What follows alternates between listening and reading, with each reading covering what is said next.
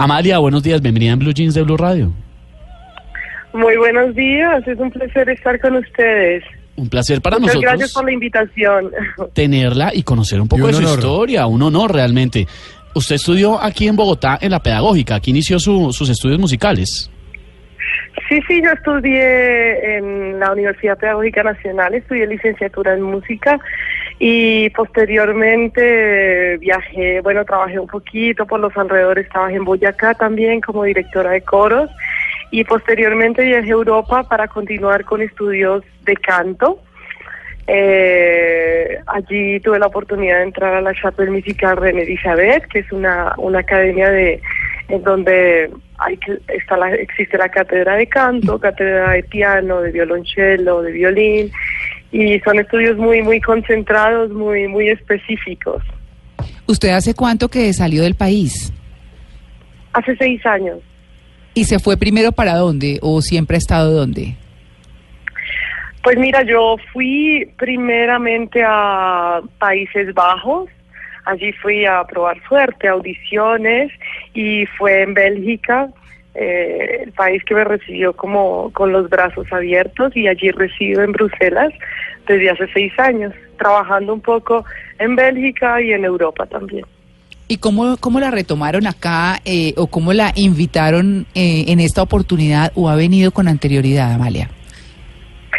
Pues mira, Colombia siempre ha sido, siempre ha sido un país para mí, bueno, mi país en donde yo he crecido, en donde yo me he educado, en donde creé todas las bases de, de, de mi, de mi canto, de mi carrera.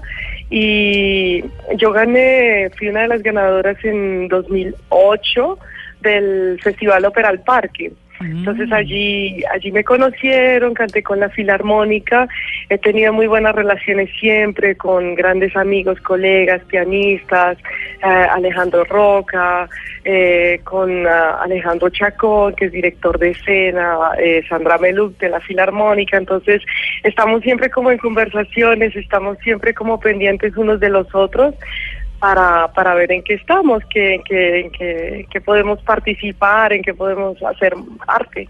Amalia, eh, Colombia ha evolucionado en el tema de los prejuicios porque aquí de pronto hay espacio para que uno haga vallenato o haga un grupito vallenato Ah, o un sí. grupito de reggaetón y todo eso, pero si uno quiere estudiar este tipo de música y ser soprano, ¿todavía estamos en prejuicios o ya evolucionó un poquito el país eh, para darle espacio a este tipo de, mm, de vocaciones? Mira, yo creo que este, este el espacio de la ópera y el género de la música clásica se ha abierto mucho y se ha abierto mucho gracias a la globalización, yo creo.